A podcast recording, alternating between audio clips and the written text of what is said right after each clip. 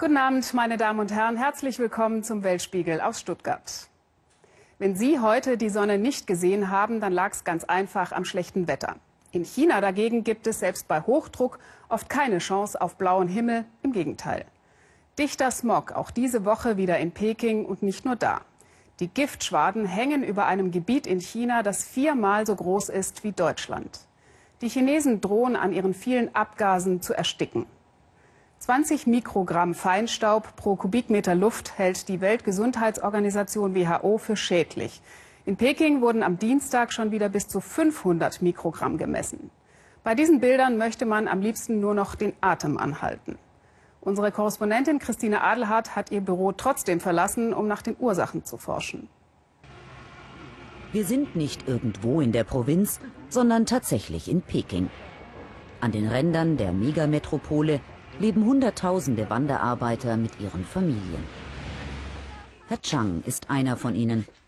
Seine winzige Kammer beheizt er mit einem kleinen Kohleofen. 15 Cent kostet ein Brikett. Günstig und bequem ist das für Herrn Chang. Der Ofen ist Heizung und gleichzeitig Herd, um Essen zu kochen. Es ist warm im Zimmer und Kohlequalm liegt in der Luft. Ohne Kohle geht es nicht. Der Winter in Peking ist kalt. Ohne Heizung hält man es nicht aus. Mit Strom zu heizen kann ich mir nicht leisten. Strom ist viel zu teuer. Ich muss mit Kohle heizen. Das ist billiger und praktisch. Aber eben auch extrem umweltschädlich. Denn so wie Herr Chang heizen in Peking Hunderttausende und im Großraum sind es Millionen von Menschen, die auf ihre Kohleöfen angewiesen sind.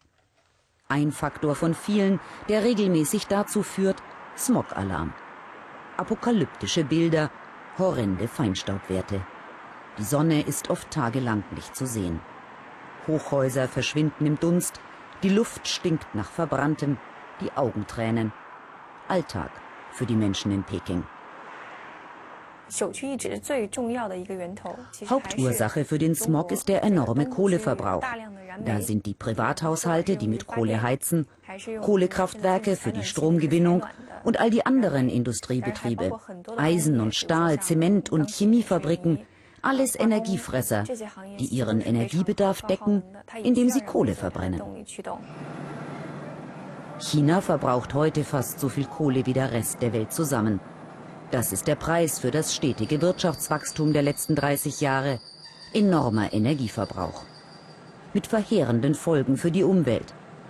Selbstverständlich gibt es auch hochmoderne Vorzeigeanlagen wie diese. Die eingebauten Filter erfüllen strengste Umweltauflagen.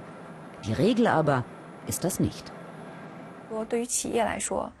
Wenn Fabriken mit ihrem Schadstoffausstoß über den Grenzwerten liegen, dann müssen sie mehrere 10.000 Euro Strafe zahlen. Aber der Einbau von Filtern würde ein Vielfaches davon kosten. Daher zahlen die Firmen lieber die Strafe. Mit dem Wirtschaftswachstum kam der Reichtum und damit ein Millionenheer von Privatfahrzeugen. Ein eigenes Auto ist für die neue Mittelschicht Statussymbol. Allein in Peking sind 5,2 Millionen Pkw zugelassen. Die Folge Dauerstau und extreme Abgaswerte. Dazu kommt, Benzin in China enthält zu viele Schadstoffe, angeblich fünfmal mehr Schwefel als in den USA. Der Grund? Veraltete Produktionsmethoden der großen Ölkonzerne. Die freilich weisen alle Schuld von sich. Doch zu lange haben sich staatseigene Betriebe und die Regierung geweigert, Schadstoffe überhaupt zu messen. Damit ist nun Schluss. Seit 1. Januar werden die Werte für Feinstaubpartikel in ganz China erstmals veröffentlicht. Die Zahlen sprechen eine deutliche Sprache und belegen das ganze Ausmaß der Verschmutzung. Das hat dazu beigetragen, dass Smog jetzt als wichtiges Problem wahrgenommen wird. Nach tagelangem Smog-Alarm ist der Unmut in der Bevölkerung groß. In den Krankenhäusern der Stadt lange Warteschlangen. Atemwegserkrankungen haben sprunghaft zugenommen. Kinder und alte Menschen leiden besonders. Natürlich bin ich besorgt. Mein Kind hat eine Hautallergie.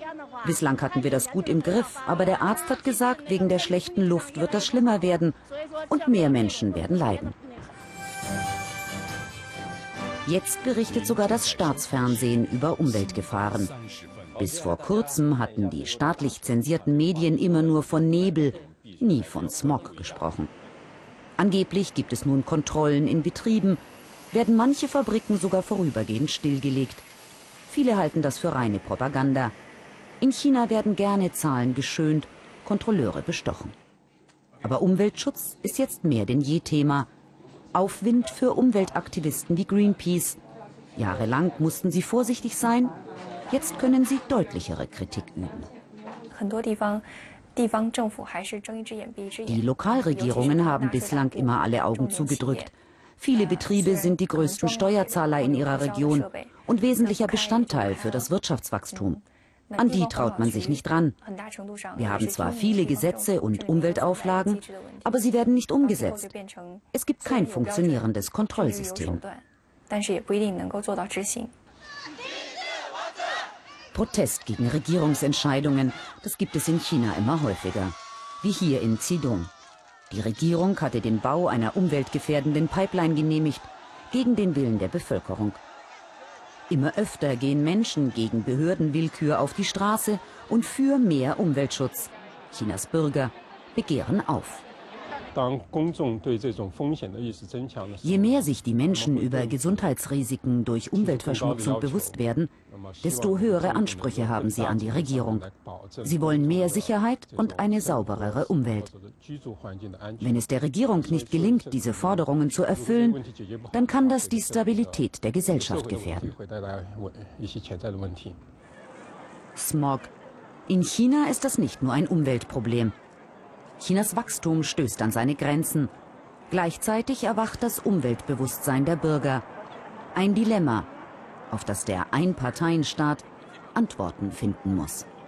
Mehr Videos finden Sie in der Das Erste Mediathek.